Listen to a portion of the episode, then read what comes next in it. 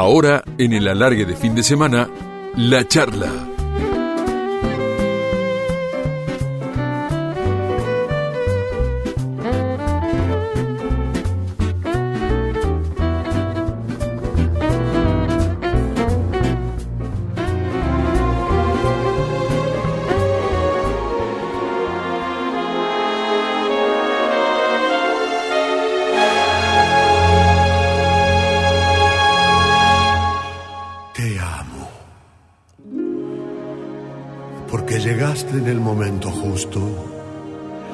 Ni un minuto después y ni uno antes.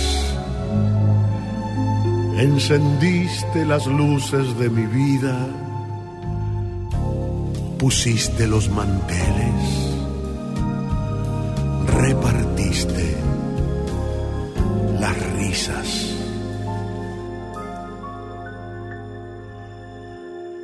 y todo fue distinto. Yo te abrí el corazón sin preguntarte nada. Fuiste mi última carta por jugar. Cuando llegaste a mí,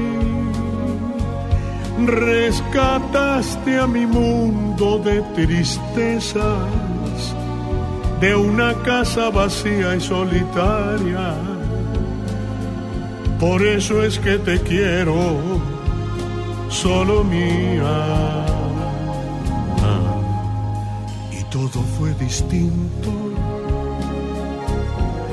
Y todo fue grandioso la carta fue jugada y empecé a ser feliz.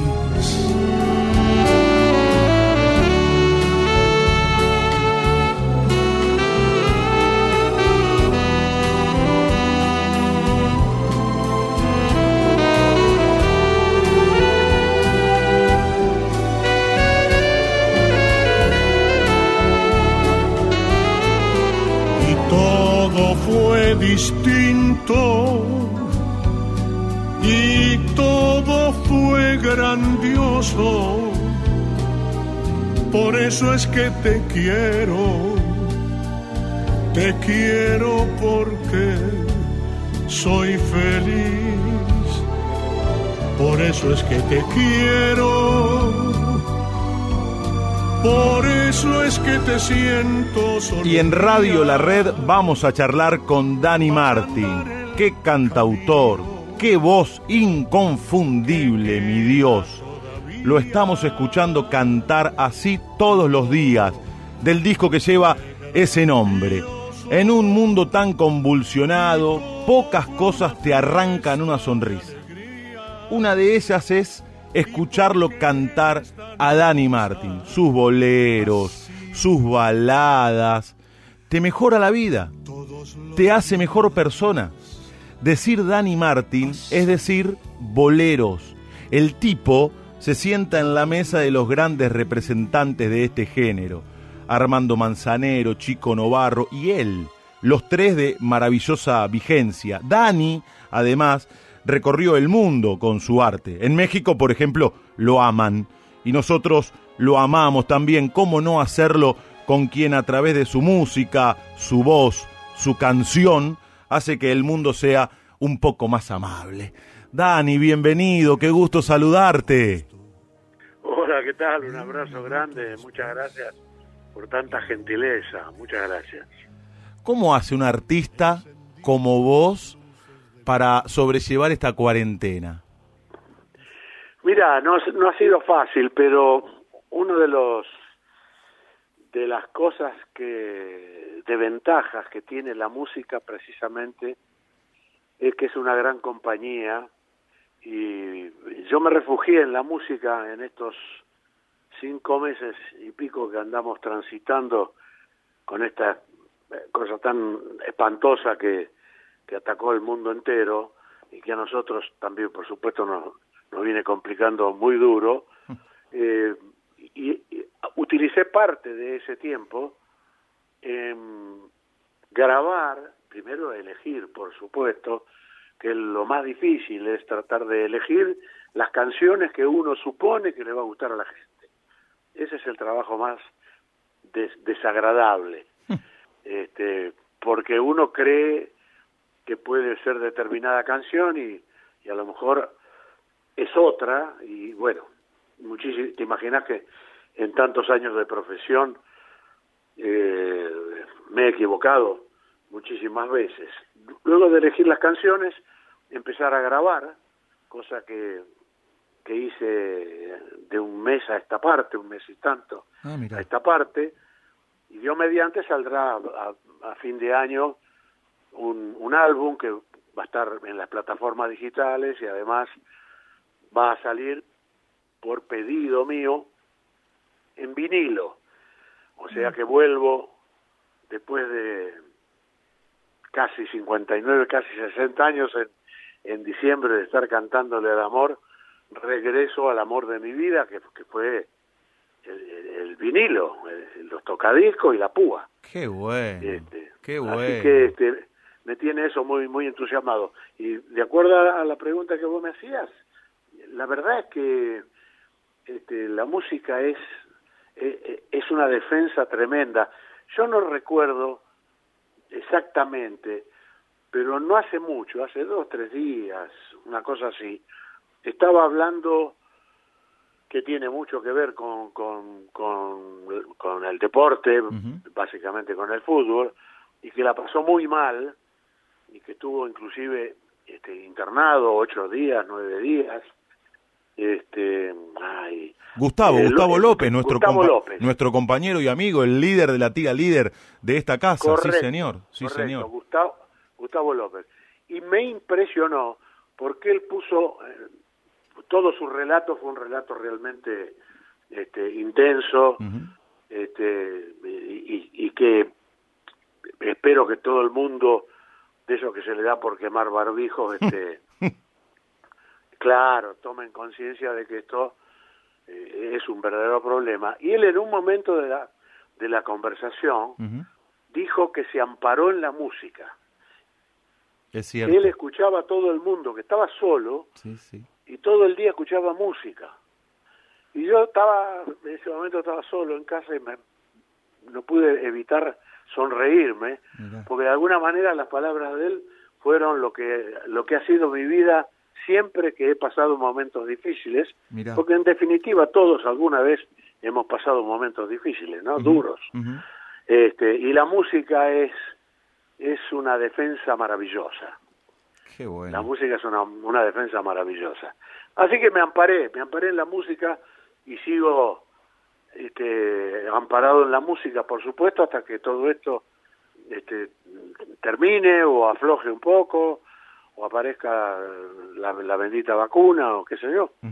Recién lo dijiste, este año vas a cumplir 60 años con la música, en un ratito vamos a retrotraernos imaginariamente a tus comienzos, a tu viejo, que fue un hombre de la música, un gran cantor y que se ha relacionado con muchos artistas. Vamos a hacer hincapié en tu boca querido, también en esta charla en Radio La Red, en el alargue de fin de semana.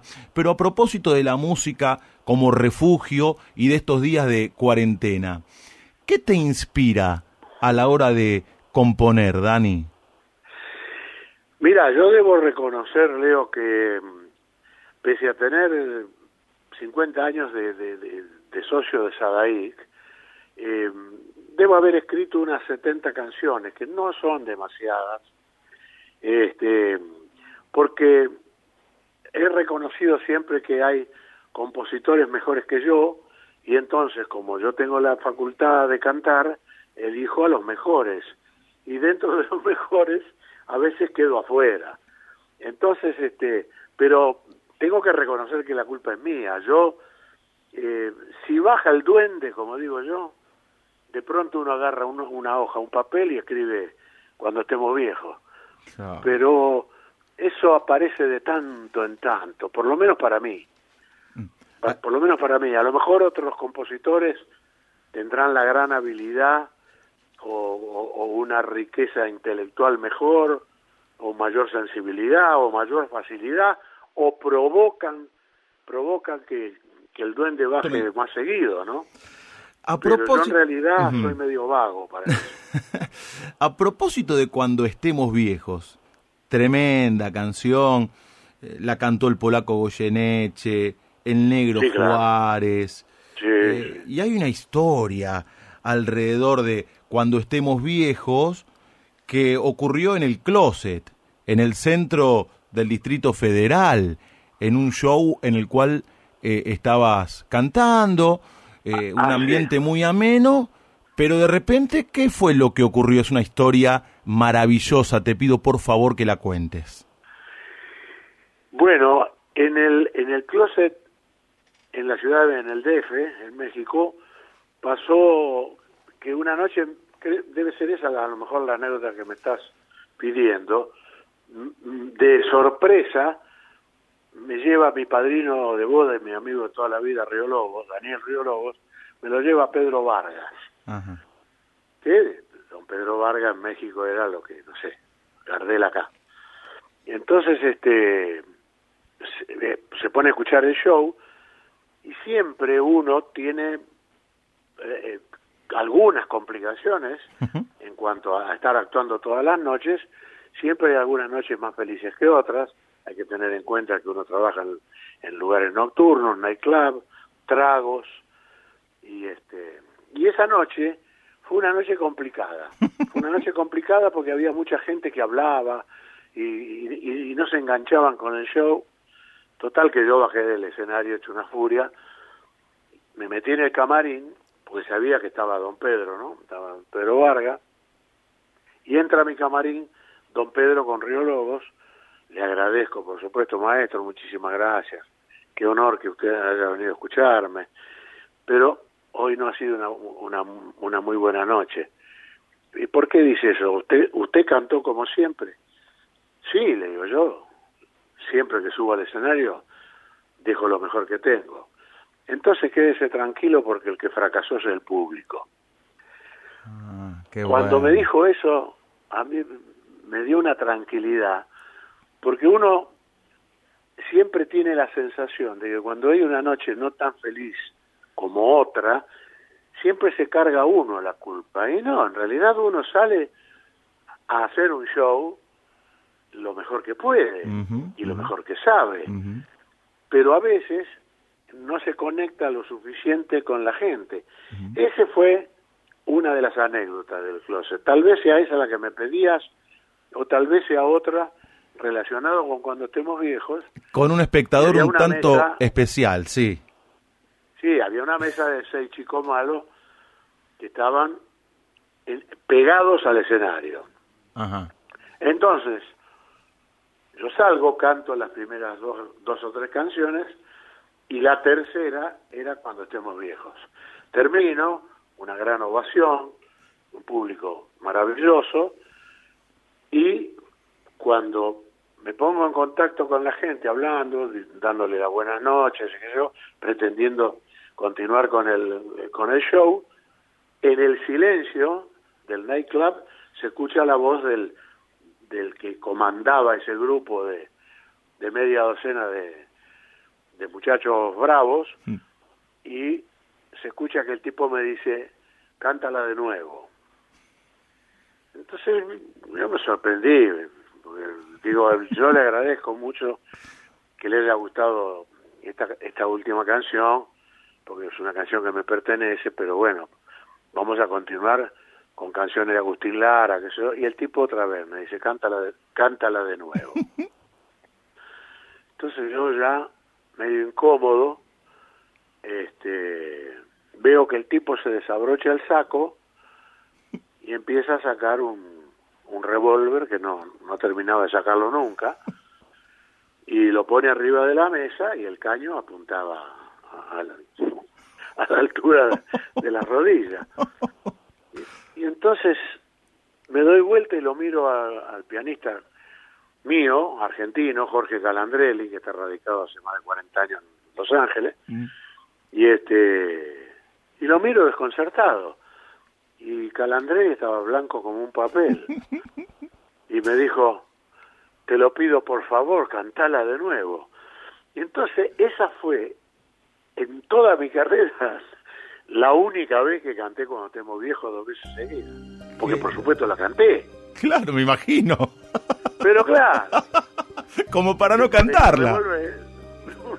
Revólver y costaba 10 millones de dólares. Y me imagino que terminó contento el tipo, habrá aplaudido a rabiar cuando la terminaste por segunda vez. No, fue maravilloso, después me, invitó a la mesa y después me, invitó a su casa a la ah. madrugada. Ah. Él tenía casa en Cuernavaca y entonces despertó a su mujer que era fanática mía. Entonces, el tipo ha pasado el trago, le dijo a la mujer, mira quién te traje. Y yo parado en la puerta y digo, este tipo... Bueno, entonces la hizo levantar, despertaron las mucamas, todo empezamos a comer a las 5 de la mañana y después a eso de las 6, 6 y media, yo dije, que me tenía que ir. Pues Navaca son, son unos cuantos kilómetros del DF. Claro. Así que bueno, el tipo llamó a su chofer y le dijo que, que bueno, que me llevara a mi casa, que esto, que lo otro. Pero había que manejarse con mucha cautela porque eran realmente este chico complicado, ¿no? sí, claro, veo, veo. El que habla, el que habla es Dani Martín en el alargue de fin de semana en Radio La Red. Nos vamos a retrotraer imaginariamente a esos momentos de la vida cuando uno empieza a decidir, a decir yo quiero ser tal o cual cosa, quiero ir por tal o cual camino. Y escucha, Dani, quién aparece en esta charla. Escucha lo que viene. Contame una historia distinta de todas. Un lindo balurdo que invite a soñar. Contame una historia con gusto a otra cosa. Y en la piel del alba poneme un disfraz. En la charla del alargue de fin de semana, contame parte de tu historia. ¿Cuál fue el momento en que decidiste ser quien sos?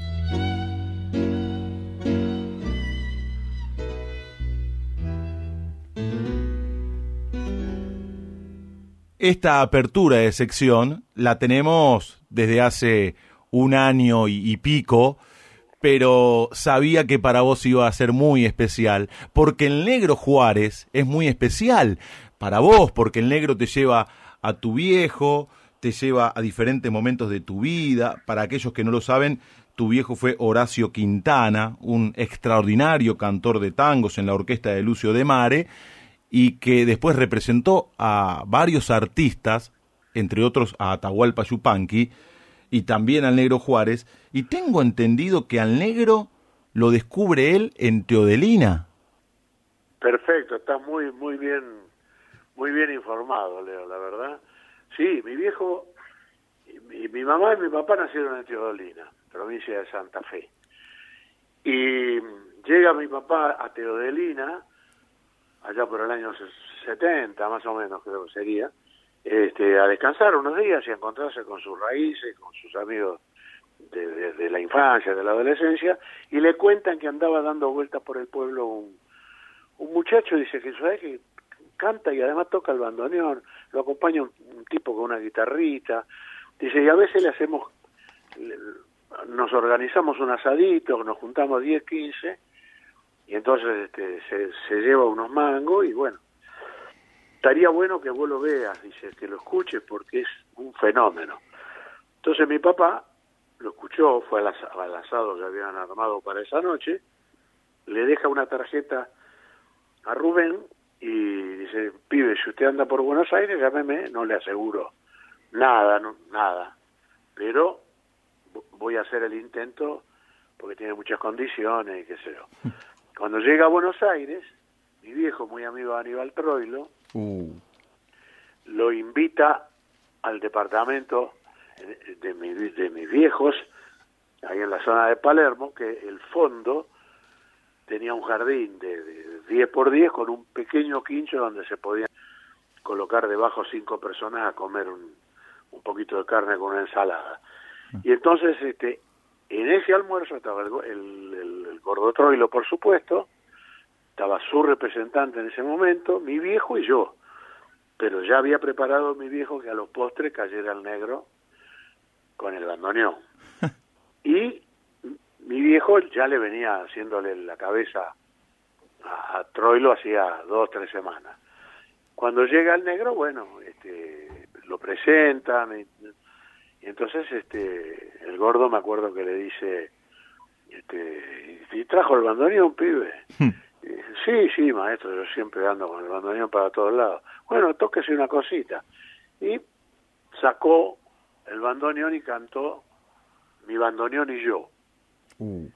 Este, con letra de mi querido tío Julio Gutiérrez Martín, hermano de mi viejo, y la letra, la música del Negro Juárez. Fue una locura. Una, el, el, el gordo quedó encandilado y efectivamente al poco tiempo, después de haberle dicho ese mismo día que él iba a ser su padrino, el negro Rubén Juárez empezó a abrir las famosas noches de Caño 14, ¿no? Ahí en la calle Oh. Talcahuano. Y a partir de ahí, una tremenda carrera con mi viejo, por espacio de 10 o 12 años, después de muy buena forma se, se separaron, pero para mí el negro Juárez fue el hermano que no tuve porque este, si hoy viviera el negro tendría la edad mía, o sea, teníamos la misma edad. Y trabajamos juntos Mm, en, en, en Mar del Plata en temporadas, hemos hecho infinidad de temporadas. qué bueno. En la, en la época más fuerte del negro, tremendo cantor y tremendo músico. Mm. Lo único que él era de Racing y vos sos bostero. Sí, eso sí. Igual. Todo no se puede. Bueno, volvamos a la pregunta que abría esta sección en la charla del alargue de fin de semana. ¿Cuándo decidiste ser quien sos? Me imagino que a instancias de Horacio Quintana, tu viejo, un reconocido cantor, pero contame si es que hubo un momento, o tal vez fueron varios, los que te fueron llevando a esa decisión, al decir, bueno viejo, yo cuando sea grande quiero ser cantante. Y sí, yo tenía seis años más o menos, y claro, al departamento de mis viejos llegaban todos los cantores. Ruf- eh, era una cosa que para mí era común, Rufino, Floreal Ruiz, Oh, este, el polaco, este, que Alberto Podestá, en fin, todos. Y, y yo, de muy chiquito, yo nací en un departamento que le prestó Lucio de Mare a mi viejo y mi vieja, en la que existe el edificio. Yo quise comprar el departamento ese muy pequeñito, no me lo, no me lo quisieron vender. Va, no estaría a la venta en ese momento, hace unos 12 años. ¿En Arenales? En Arenales, entre Riobamba y Callao. Arenales 1800. Claro, Mm. 1844. Ajá, mira, Ahí en el sexto piso de un departamentito de 50 metros, ahí nací. Qué bueno. Por eso lo quería comprar. Claro. Yo fui a verlo hace 12 años y me produjo una enorme ¿no? emoción. Me imagino. Y este, pues digo, ah, yo nací acá. Claro, Entonces, claro, claro. fue una cosa bárbara. Pero bueno, o sea que de muy chiquito yo ya... Como que se dio Muy, muy naturalmente, Dani. Se dio naturalmente, como que fluyó. Sí, sí, sí, absolutamente. Y después yo me dejaban en la tarde en la casa de mi abuela paterna, mi abuela Ana, porque mi mamá tenía una pequeña peluquería de barrio y este que compartía con, con una hermana de mi papá y por otro lado mi papá trabajaba también, obviamente, compartiendo su su, su, su carrera de, de cantor con, con, con, otra, con otras actividades. Entonces yo me quedaba cinco o seis horas todos los días ahí en el departamento de la abuela y nos íbamos a un patiecito interno que tenía y mi abuela era el único público que yo tenía. Y entonces se sentaba, yo agarraba el palo de la escoba y yo tendría seis años. Y me, no solamente cantaba sino que después al final yo le decía a mi abuela yo cuando sea grande voy a cantar y me voy a llamar Dani Martín porque mi abuela se llamaba Martín de apellido. Yo la adoraba mi abuela. Entonces digo, como vos, como tu apellido, pero sin el acento. Mira. Este, y bueno, Dani de Daniel, yo me llamo Daniel. Claro, tu nombre es Daniel Alberto Gutiérrez, así figurás eh, eh, en el documento. Sí, Daniel Alberto Gutiérrez, claro. Mirá, así nació tu nombre artístico. Qué buena historia, no la sabía. Sí, y qué y lindo después en la reconocimiento, cancha- qué lindo reconocimiento a tu abuela. Sí, claro. Qué hermoso. después te, te digo que rema- remata esta, esta anécdota que es muy sabrosa, muy linda. Se remata unos años más tarde en la bombonera, que yo iba con mi viejo y con mi tío, bueno, mi familia era toda de boca, este, a, a ver el partido. Mirá. Yo no sé, yo tendría 12 años. Y en, en el entretiempo, cuando vamos al- a los baños, mi viejo se encuentra con Oscar Toscano, quien después fuera director artístico y musical del Club de Clan y qué sé. Mm. Y entonces le dice mi papá a Oscar, a Toscano, a Toscano ¿sabes que el pibe canta, le gusta cantar? ¿Y por qué no lo llevas a un concurso? Hay un concurso en Canal 13. Y así me presento a las tres, cuatro semanas, este, en Hoy Nace una Estrella en el Canal 13, y lo gano. Y cuando lo gané, no paré más, después ya...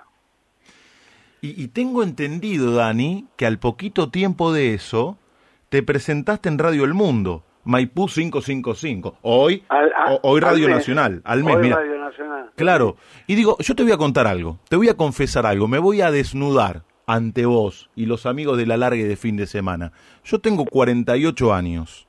Antes de relatar un partido de fútbol para la radio, todavía me tiemblan las gambas. ¿Cómo hace un pibito de 13 años para presentarse, sacar pecho, eh, ganar un concurso en Canal 13, cantar en Radio El Mundo, con lo que significaba en esa época Radio El Mundo, con lo que se escuchaba Radio El Mundo? ¿Cómo afrontabas todo eso de tan pibito? Yo creo que en los primeros años no- ni te das cuenta porque Ah. está la, la inconsciencia un poco de, de aquel que no toma eh, exacta medida de lo que se está jugando en ese momento. Mm, Yo gano el concurso a los 13, un mes más tarde, eh, gano el 13 de noviembre, creo, del 60. Y, al- y el 13 de diciembre debuto en Radio del Mundo con una orquesta de 30 músicos, el coro de Fanny Day, que yo. Oh. Pero, y después a los 15 años hago mi primera gira internacional por acompañado por mi mamá y mi papá, porque si ella, ellos no firmaban, yo no podía cantar de noche claro. en, en Chile, Perú, Ecuador, Colombia y Venezuela. Pero te quiero decir que los primeros años, Mm, hasta los 17, 18, es una inconsciencia absoluta, ¿viste vos? claro, Es un juego, yo, su- yo subí y cantaba. claro, claro, claro. Este, pero a partir de que uno va tomando conciencia de todo lo que significa ponerse este, en un escenario, convencer a la gente, eh, emocionar a la gente, cantar en serio, porque yo a partir de los 18, 19 empecé a cantar baladas, letras con más fundamento, boleros, y bueno, así después fue transcurriendo toda, toda la, toda mi vida, hasta que el, hasta el día de hoy yo confieso una cosa 20 minutos antes de salir a hacer un recital de una hora y media siempre pienso lo mismo ¿por qué no estaré en mi casa? Mira, sí, sí, sí Mira. ahora la diferencia entre el amateur y el profesional este una vez se la dije al flaco Menotti y se reía Por, porque la diferencia entre el amateur y el profesional ¿dónde está? que cuando pisás el escenario y abrís la boca se acabó los nervios, se acabó todo. ahí está, es verdad, ¿eh? Es verdad. Eh, de- debe ser. A mí me pasa lo mismo, sí, debe, sí, tal cual. Debe ser lo mismo, que cuando uno entra, cuando tu tiempo cuando jugabas o cuando te tocó dirigir la selección nacional y sacarnos campeón del mundo y todo eso. Me imagino que todo hay un nervios y tensiones anteriores, pero en el momento de pisar este, la gramilla y, agarrar la pelota se acabó. Ya ahí tiene que salir el profesional, el tipo que no piensa que está jugando para 40.000 personas. Claro, claro. El que habla es Dani Martín en la madrugada de Radio La Red y nos da un gran gusto poder charlar con él. E, el tema del día en la radio, de acuerdo al horario, a la tarde, por ejemplo, tiene que ver con la coyuntura, con todo lo que pasa, con la política, con los inconvenientes por los cuales estamos atravesando, la cuarentena, pero en la noche profunda, el tema del día es cuando las palabras se transforman en una canción. Ahora en la charla, el tema del día.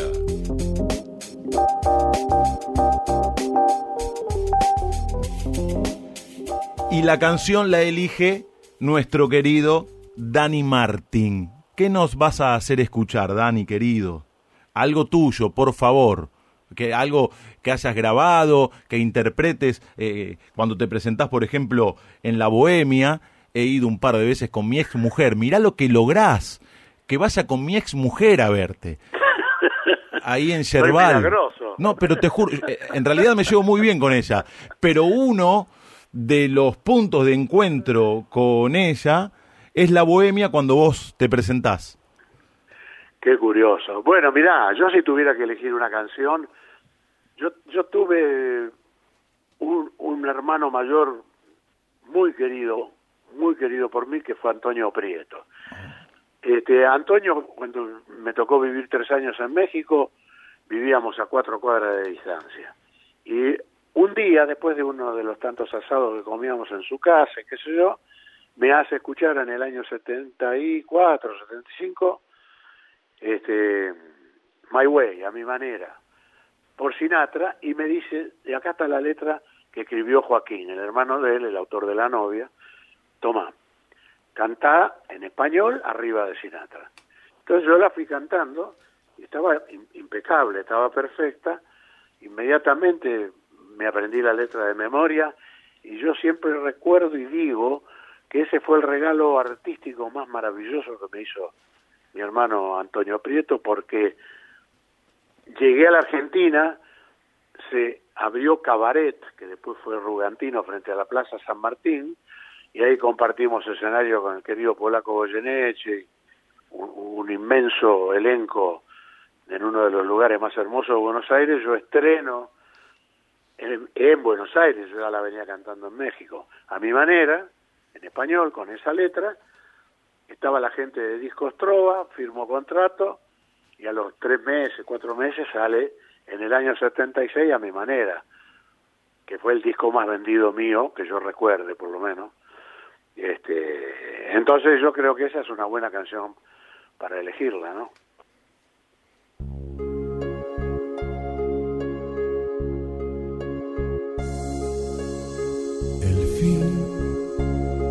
Se acerca ya.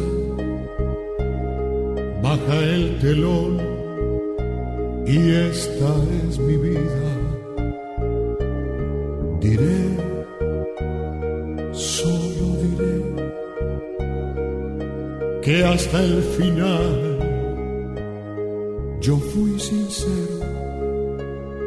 Viví, sé que falté, tomé por todos los caminos y más. Y mucho más.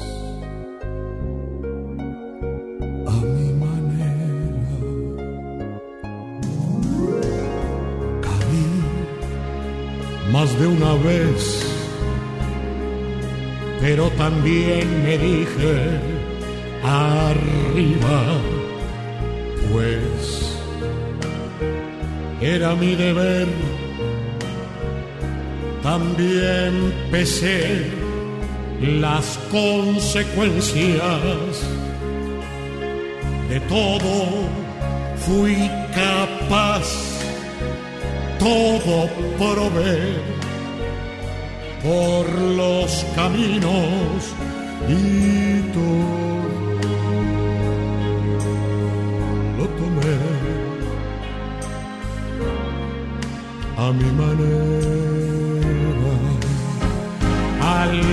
hice mal, viví de más, todo probé, no lo oculté, pero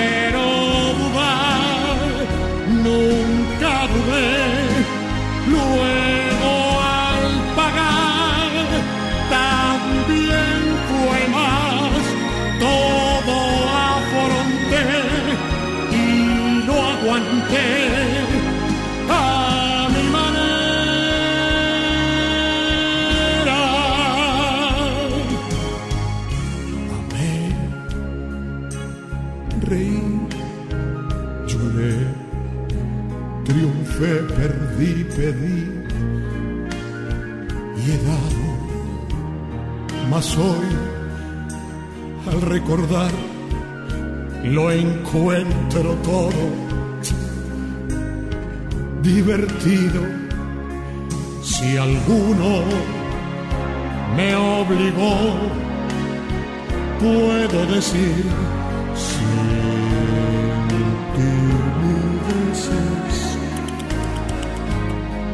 no, tan solo yo y a mi manera.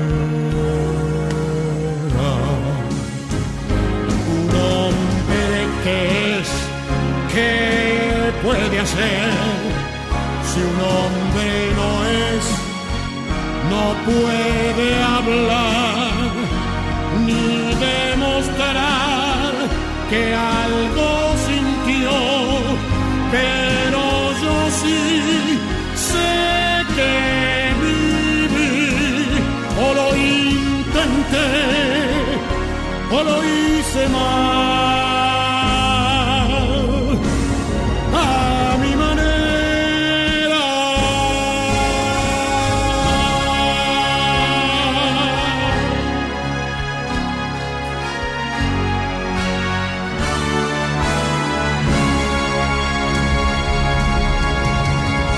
A mi manera, como solo Danny Martin la puede cantar.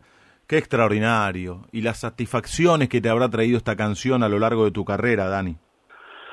Sí, realmente, Leo, por eso digo que ha sido un, regalo maravilloso, impensado en su momento, pero que Antonio, que era una, una persona realmente de, de esas 10 puntos, como artista, como ser humano, y tuvimos una amistad excelente.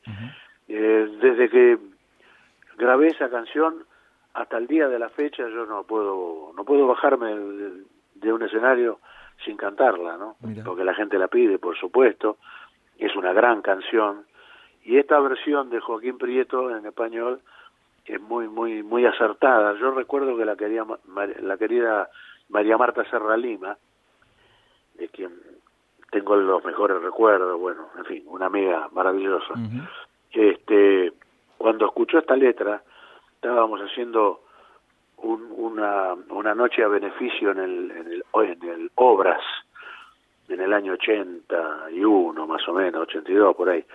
Este, se estaban juntando dinero para gente que necesitaba y qué sé yo. Y yo salí a cantar antes que ella y canté a mi manera con esta letra que acaban los amigos y vos de escuchar.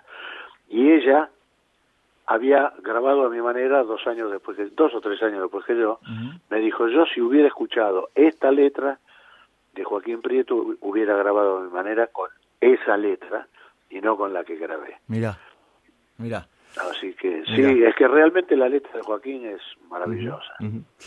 Eh, hablaste de amigos, de la canción, de la bombonera, en definitiva, pasiones. Escucha lo que viene. Dani, escucha. El tipo puede cambiar de todo, de cara, de casa, de familia, de novia, de religión, de Dios. Pero hay una cosa que no puede cambiar, Benjamín. No puede cambiar de pasión. Contanos cuál es la tuya en la charla. A ver, Dani, si tuvieras que elegir una pasión, ¿cuál elegirías? Bueno, yo tengo que reconocer que la pasión de mi vida siempre ha sido la música. Luego, si dejamos de lado la música que me acompañó antes de ser un, un- un cantante profesional, no sé, no sé, de los tres, cuatro años, cinco, escuchaba cantar a mi viejo y a todo el mundo, y después quise cantar y después canté. Si yo, eh, Leo, hubiera tenido que pensar alguna vez que iba a estar a los 59 años de carrera, todavía montado arriba del caballo, te digo sinceramente, no se me hubiera ocurrido jamás. Po- Porque la verdad que es una exageración. Este, y nunca, eh, siempre viví de la música. Mirá Siempre canté, nunca tuve un bache de que, bueno, a, muchas personas le ha sucedido, ¿no es cierto? Que de pronto por diferentes circunstancias tienen que dejar de cantar y ponen un negocio, se dedican a otra cosa. Claro. No, no, lo mío fue siempre la música para bien y para mal, porque en muchas oportunidades yo tuve que ausentarme del país porque simplemente no tenía la continuidad de trabajo que requería Mm. el hecho de que yo en, aquel en, en es- en alguno de esos momentos yo ya estaba casado, tenía Con Marta. tenía tres hijas, tres con Marta, eh, con tres hijas pe- muy pequeñas y entonces fue uno de los motivos por los cuales de las dos veces que yo estuve viviendo fuera de Argentina, eh, la primera muy poco tiempo, seis meses, siete en México, pero la segunda me quedé tres años. Claro. Tres años porque este, trabajaba, me iba muy bien allá, me querían mucho. Y allá eh, trabajaste en cine, condujiste un Sí. programa de TV también, te adoptaron También. ellos, ellos te adoptaron, por eso decía en el Sí. comienzo de esta charla que te adoran en México. Sí, sí, es una cosa muy curiosa, ¿no? Porque es como ir a vender naranjas a Paraguay. Este, claro, es raro. Es raro, porque allá cantan bien, ¿eh? Guarda. Allá, este, si uno hace memoria, Marco Antonio Muñiz, Río Lobos, que lo consideraban como, como un mexicano, de hecho tenía sus cinco hijos mexicanos, este, eh, José José, Carlos Lico, este, eh, en fin, grande cantante. Eh, eh, el papá de Luis Miguel, Luis Rey, ¿cantó con vos? Sí, pero éramos muy muchachitos, tendríamos 17 años en el programa de Mancera. Ah, En Sábados Circulares de Mancera compartíamos camarín, este, y, te- y bueno, ac- actuábamos en, en cuatro o cinco programas por lo menos. Este, el- Luisito tendría mi edad, más o menos, si viviera, ¿no? este cantaba bien pero no no, no no no tuvo el ángel necesario como para imponerse aquí en Argentina no este después viajó bueno después ya se fue después lo volví a encontrar esta es una anécdota bastante simpática A ver. porque pasan los años, pasan 25 años, este, o 30, y me lo cruzo una tarde, yo estaba esperando a mi viejo en el caño 14 de la calle Talcahuano, abajo, y no sé por qué motivo baja Luisito Rey con un pibito de 13 años, 12. Y entonces le digo, Gallego, otra vez venís a cantar. Entonces, bueno, nos dimos un abrazo, que esto que lo otro. que yo, no, ahora traigo al niño. Y yo me acuerdo que les, les amarré la cabecita, así, qué sé yo. Y este, bueno, era, era el Luis Miguel. era, era la primera vez que venía Luis Miguel a la Argentina. Pero cuando yo voy a México en el 76, en el 73, y me quedo tres años, mi representante allá fue Hugo López, que 25, 20 años después, o 23 años después, fue el representante que reemplazara a Luisito Rey y que manejó a Luis Miguel por espacio de tres años.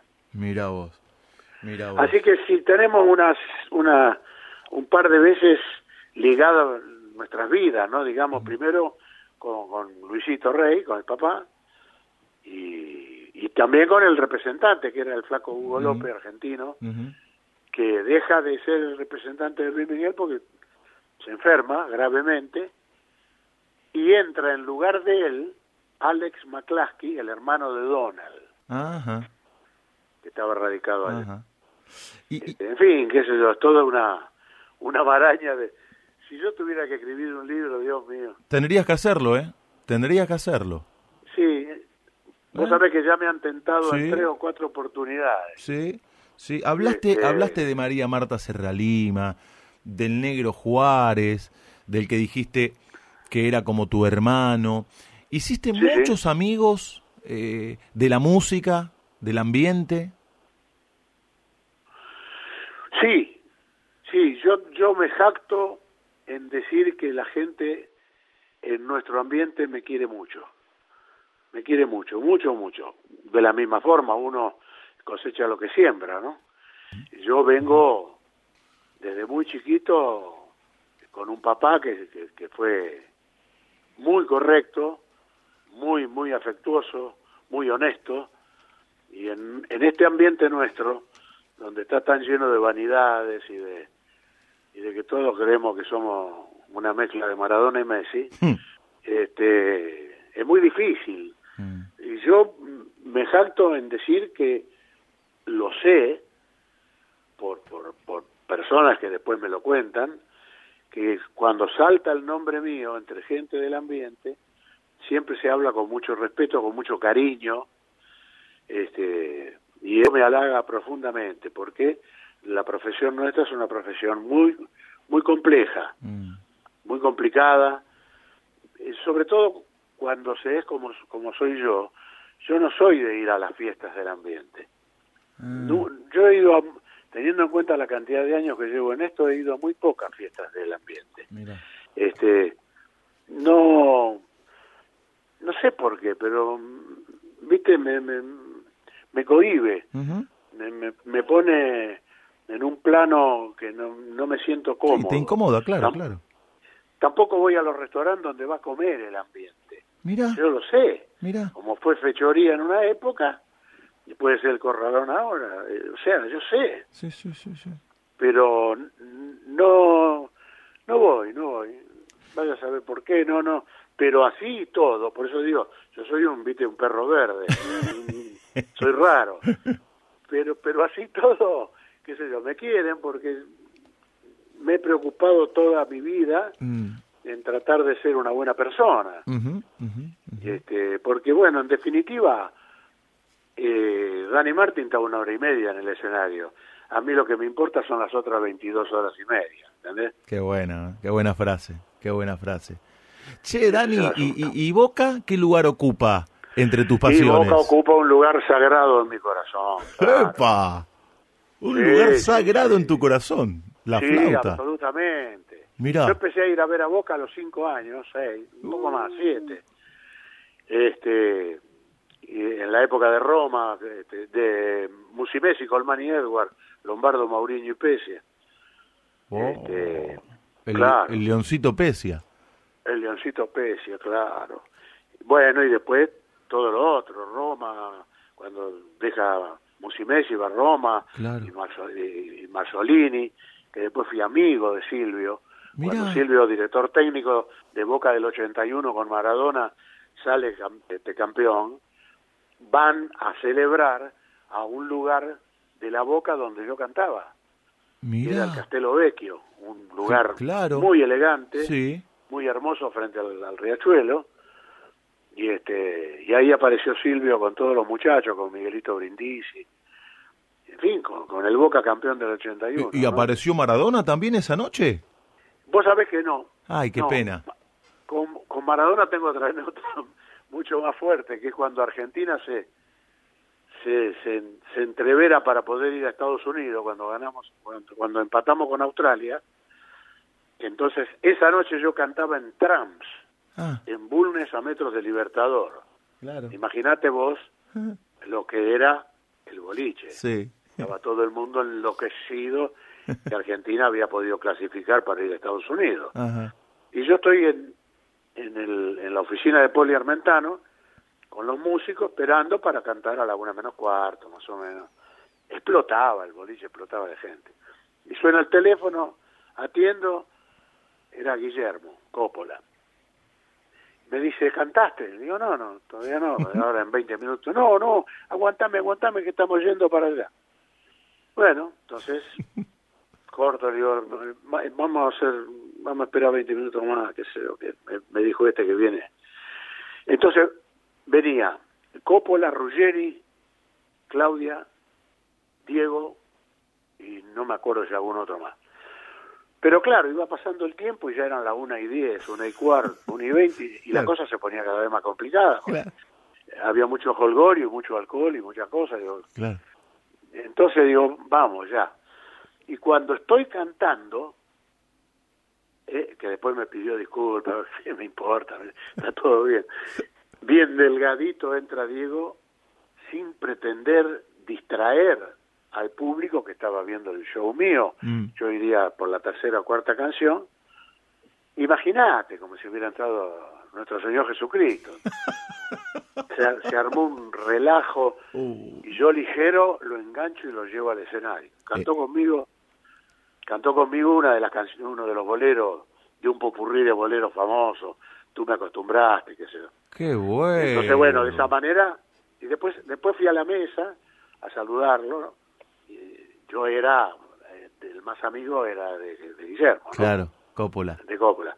Sí, y Diego me acuerdo que, perdone maestro, pero está todo bien, no pasa nada, lo que pasa es que, digo, yo tenía que empezar a cantar porque ya se hacía muy tarde. Este, así que con Diego tengo, la única anécdota que tengo es esa. Qué. Trams Qué a. Bulnes, Bulnes a unos metros de, de la Avenida Libertador. Y hay que cantar con Diego. que Bueno, hay que cantar con Dani Martin también, ¿no? No, pero- En este caso hay que cantar Diego con Dani bien, Diego hace todo bien. Che, yo lo escuché Hace cantar El sueño bien. del pibe. Creo que fue con Soldán, no recuerdo. Pero sí, recuerdo lo, tango. lo bi- el, el sueño del pibe, lo bien que lo cantó. Sí, Lo- es afinado. Sí, increíble, es como, afinado. como decís, hace todo bien. Che, Hace todo bien, eh, Fernando. grabaste Tengo una historia así, un tema maravilloso de Sandro, en una Sí, versión gran amigo, gran extraordinaria. amigo. Bueno, ahí quería ir. ¿Cuál fue tu relación con él? Fuimos muy amigos. Nosotros hacíamos fotonovela cuando yo tenía 16 y Roberto 18 para la revista Suspiros. Oh, Este y bueno, después nos cruzamos mil veces por por toda América. Él era un auténtico ídolo en todos los países latinoamericanos. Y cuando no nos cruzábamos es porque él iba 20 días adelante, pero cuando yo llegaba me enteraba que él habría hablado con el empresario, que era el mismo empresario que me llevaba a mí, y siempre con una palabra, de cariño, con una palabra de, afecto, y el empresario me decía, pero ¿cómo te quiere Sandro? Tú sabes que estuvo aquí hace 20 días y eso. Y después, bueno, nos hemos reunido alguna que otra vez. A él siempre le gustaba este, reunirse con, con poquitos amigos, con reuniones de cuatro o cinco personas, en Banfield, ¿no? En la casa en la casa de Banfield. Y nos hemos divertido mucho. Roberto era muy divertido muy divertido muy buena gente muy buena gente. Y un tremendo artista popular un tremendo artista. Él siempre decía una cosa cuando yo fui a su programa querido Sandro terminé mi actuación que él me presentó maravillosamente bien y canté y después nos sentamos en una mesa a charlar un poco y qué sé yo, me fui a- al camarín que tenía asignado, me saqué toda la ropa, qué sé yo, pasé por el de Roberto para agradecerle, para comentarle que me había sentido muy bien, y me dice, pero estás loco, yo acá traigo todo lo que cantan mejor que yo, me dice, me dice Roberto. Ahora, llenar un teatro es otra cosa, ¿eh? Qué claro, bueno. porque Roberto tenía ese ese imán maravilloso que solamente lo tienen los elegidos de hacer 39 Gran Rex consecutivos. Claro, claro. 39 Gran Rex consecutivos. Esa marca no la quebró nadie. Mm. Y además, siempre hago, hago yo base en esto, en América Latina, realmente Sandro era Sandro de América porque era famosísimo y popular en toda América Latina de verdad. Claro, claro. Y cuando hizo en el 71, creo que fue, el Madison Square Garden de New York, lo reventó. Lo reventó. O sea que yo siempre he- he tenido una gran admiración y un enorme cariño eh, por Roberto, porque nos conocíamos de, de- de pibe, desde de chico. Él me llevaba dos años. Mira qué bueno, mira qué linda historia y qué lindo vínculo que tenías con el querido Sandro. Eh, te digo la verdad, los tipos que intentamos emocionar, en mi caso desde el relato, es difícil que nos emocionemos. Sin embargo, se me cayeron las lágrimas cuando escuché por primera vez tu versión de eh, una historia así. Realmente. ¿eh? Es una maravilla esa canción. Es una maravilla, es una maravilla. Este, qué maravilla. Qué Claro. maravilla. sembrada de alegrías y fracasos. Tuvimos vos y yo Claro. las mismas cosas y a veces esas mismas nos faltaron. Es un poco la historia de todos, ¿no? Tuvimos un lugar claro, donde claro, es la historia de los muchachos de barrio, Claro, quizás la misma calle, eh, como era Roberto y como soy yo. claro. Ni más ni menos eso. Exacto. Yo ya había grabado canciones de Roberto cuando fui la primera vez a México. Había grabado después de la guerra, Las Manos. Uf. Este, y incluso le grabé una muchacha y una guitarra. Mirá, Sí, sí. mirá. Este, pero yo sigo manteniendo comunicación telefónica una vez a la semana seguro con Chiche López. Chiche López fue el amigo más grande que tuvo Roberto de la época de Alcina, de cuando era pibe, de cuando repartía los informes del papá. Don Este, Vicente. Tal cual.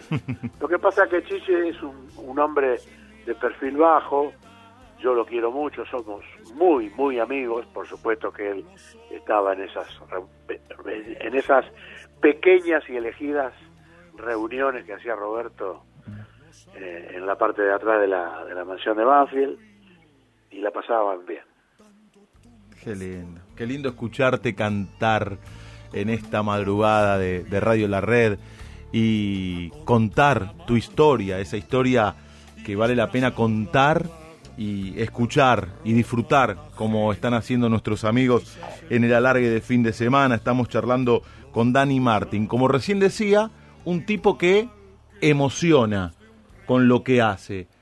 Esta noche profunda de Radio La Red, quiero saber con qué se emociona el tipo que emociona a los demás. ¿Con qué se emocionan quienes nos emocionan? En la charla, Marcas en el Alma.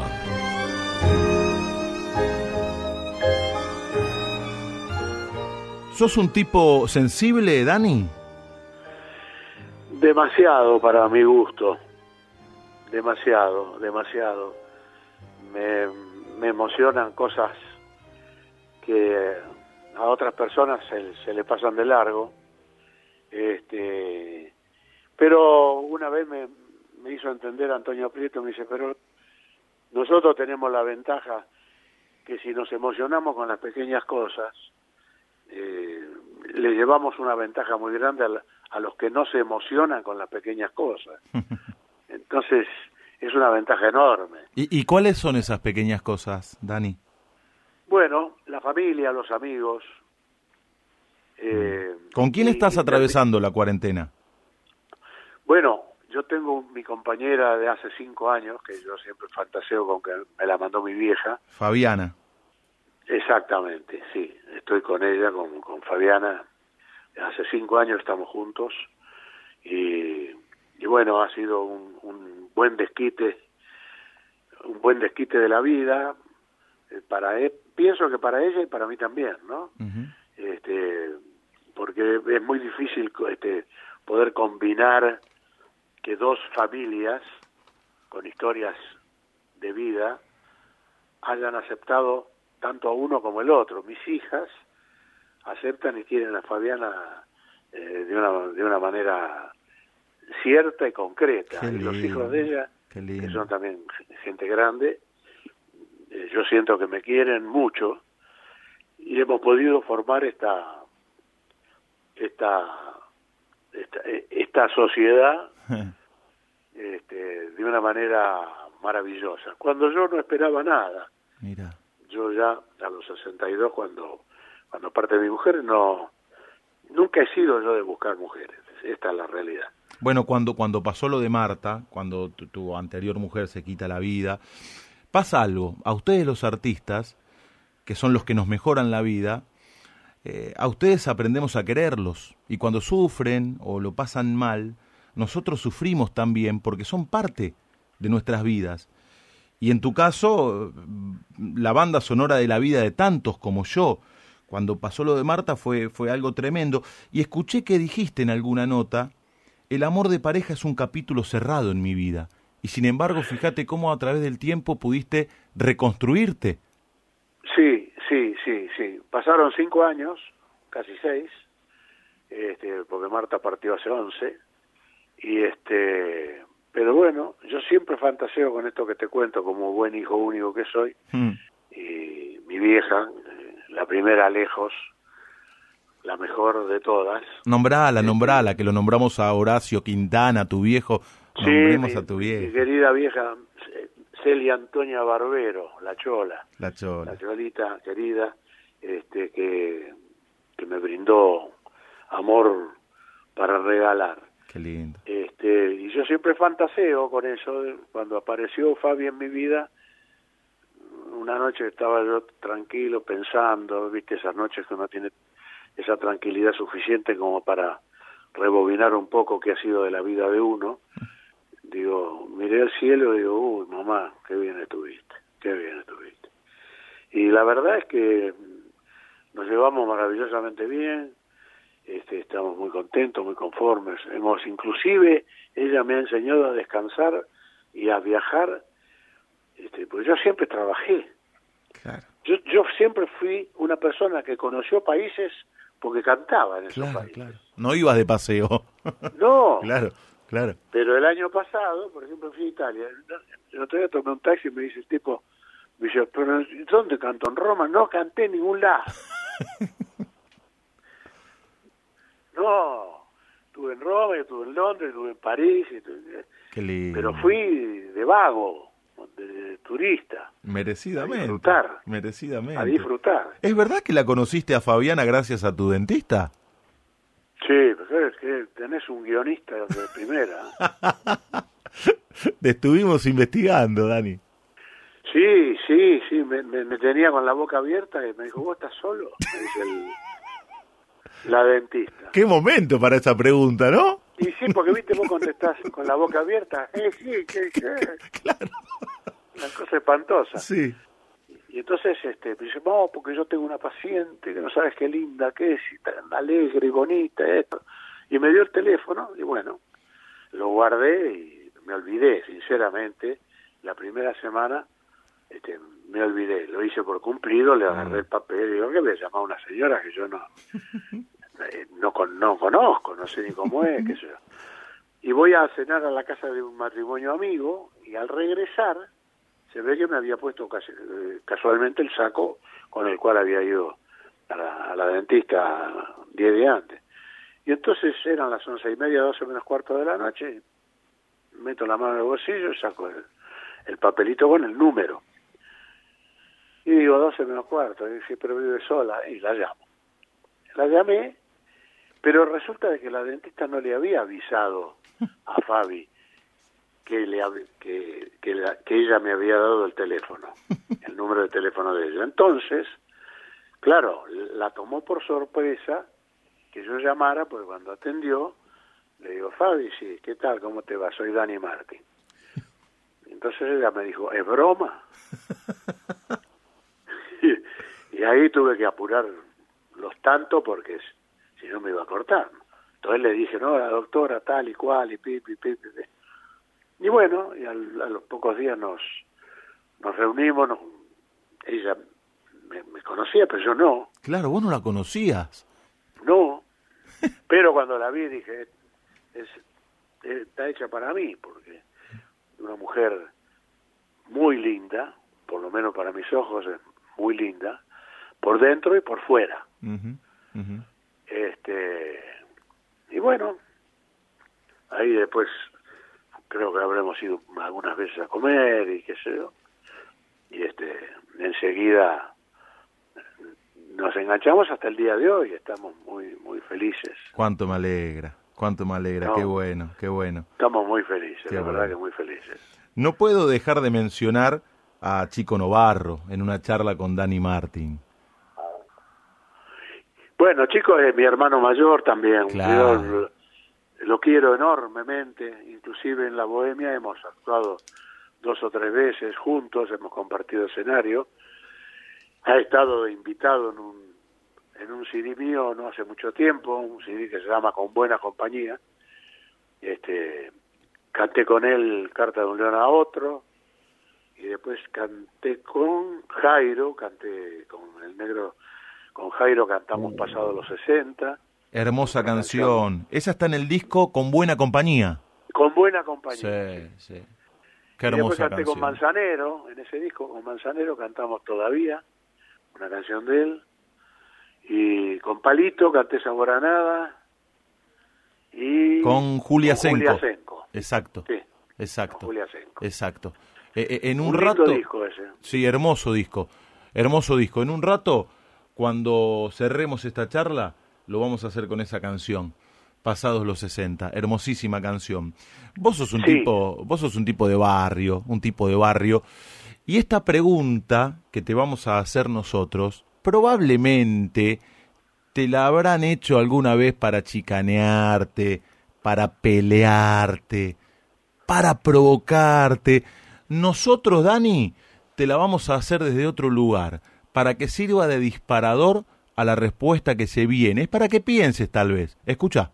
Si la propuesta te alarma, seguí con este presente o si querés, simplemente atrévete un paso al frente y dale, empezar. ¿Y vos? ¿A quién le ganaste? Ja, acá te quiero ver. ¿A quién le ganó Dani Martín? Y bueno, en realidad, este, yo creo que Dani Martin le ganó a, a la, a la tristeza, le ganó a las ganas de entregarse, le ganó a insistir absolutamente en su profesión, confiar en lo que hago. Si yo no hubiera insistido en producir mis propios discos en estos últimos 10 años, me hubiera perdido de ganar dos premios Gardel. Ah, nada En el año 2014 y en el año 2016. Si yo hubiera dicho, bueno, ataca, ya está bien, no canto más, qué sé yo. Me ganó, me ganaron. No, no, no. Yo eh, creo que a las cosas que le he ganado, le he ganado al infortunio, por supuesto, le he ganado al dolor en momentos tremendos de mi vida. Eh, hay que tener en cuenta que en un año y medio perdí a mis dos viejos y a mi mujer. Así que este, este fue fue muy muy duro, muy complicado. Este, pero yo creo que siempre pienso de que digo qué suerte que yo seguí produciendo junto con la empresa grabadora, pero no no dejando que la empresa grabadora este, produzca los discos míos como la de la mayoría de los artistas. En los primeros 45 años de mi vida, eran, eran la, o 50, eran las grabadoras las que ponían el dinero para hacer un disco de determinado artista. Pero llegó un momento en el 2000, eh, a ver, si 2000, 2003, 2003, 2005, por ahí, este, se empezaron a complicar las cosas desde ese punto de vista y yo dije, no, yo canto, me gano la vida, sigo facturando y voy a ayudar a la grabadora poniendo mi dinero como productor y haciendo los discos, los discos que yo quiero. Seguí grabando, así vinieron los del año 2011, 2012, 2013, sacaba uno por año. ¿eh? Eh, Estuve en los premios Gardel nominado ocho veces Qué bueno, y de las ocho veces me llevé dos. qué bueno. Me está faltando el tercero, pero a lo mejor con el disco de los 60 años me lo, me lo llevo la, el año que viene. Ya va a llegar, ya va a llegar.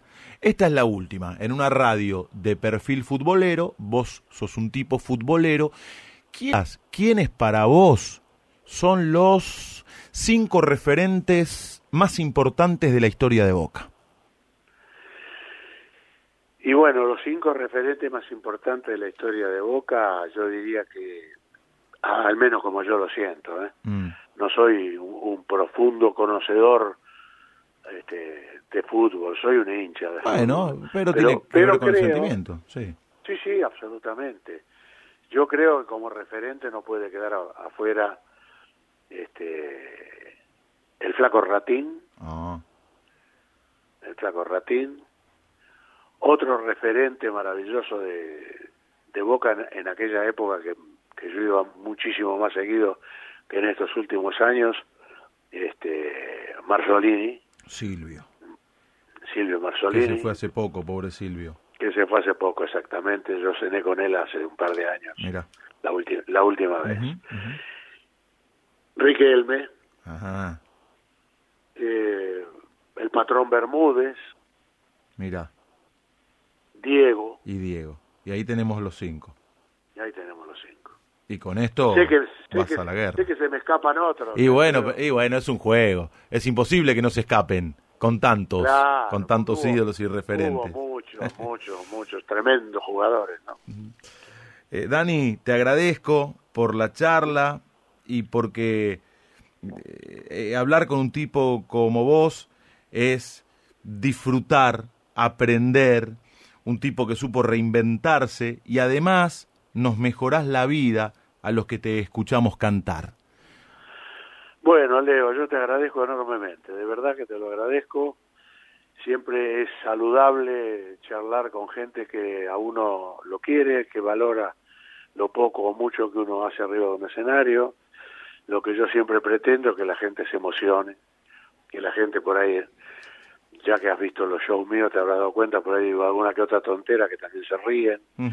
Y bueno, de eso se trata la vida, un poco de risa, un poco de llanto, un poco de emoción. Así que te mando un abrazo muy, muy grande y un abrazo muy, muy fuerte para toda la gente que sigue eh, el programa de La Largue en, en la red. Muchas gracias. Seguimos Un esperando, ¿eh? fuerte. Seguimos esperando ese disco que estás preparando, Dani, con muchas ganas. Sí, en diciembre, en diciembre va a estar. Te mando un gran abrazo y lo escuchamos a Dani Martín con Jairo, pasados los 60. Gran abrazo, te queremos y te admiramos mucho, Dani. Muchas gracias, Leo, muchas gracias. Dani Martín pasó por el alargue de fin de semana. Pasados los sesenta y aún es primavera, porque en el alma quedan deseos de cantar. Cantarle a la alegría y cantarle a las penas, cantar a los sesenta y aún quiero cantar.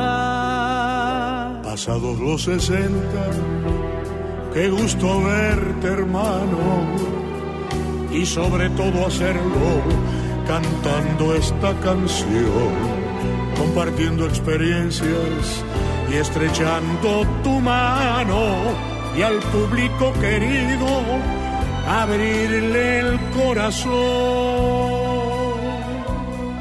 Cantemos a la vida, agradeciendo siempre a tanta gente buena que no nos olvidó. Al sol que nos alumbra, a Dios, a la alegría, a la música divina que nunca nos dejó. Cantémosle a la vida que nos regaló tanto el vino, los amigos, la magia del amor, semillas de ternura que siembran tus canciones, pedazos de tu alma, tu alma de cantor. Volver, querido Dani, volver a reencontrarnos. La vida y sus misterios nos unen otra vez. Te veo tan alegre, me alegra tu alegría. Estás de vuelta, hermano, déjame oír tu voz. Querido amigo Jairo, pasaron tantas cosas que quiero en este encuentro contigo compartir el amor de la gente, el vivir día con día y todas esas cosas que me hacen tan feliz. Pasados los sesenta y aún es primavera, porque en el alma quedan deseos de cantar. Cantarle a mi guitarra, cantarle a lo que sea, cantar que a los sesenta aún quiero cantar. Pasados los sesenta ya ves, querido hermano, la parte divertida está por empezar.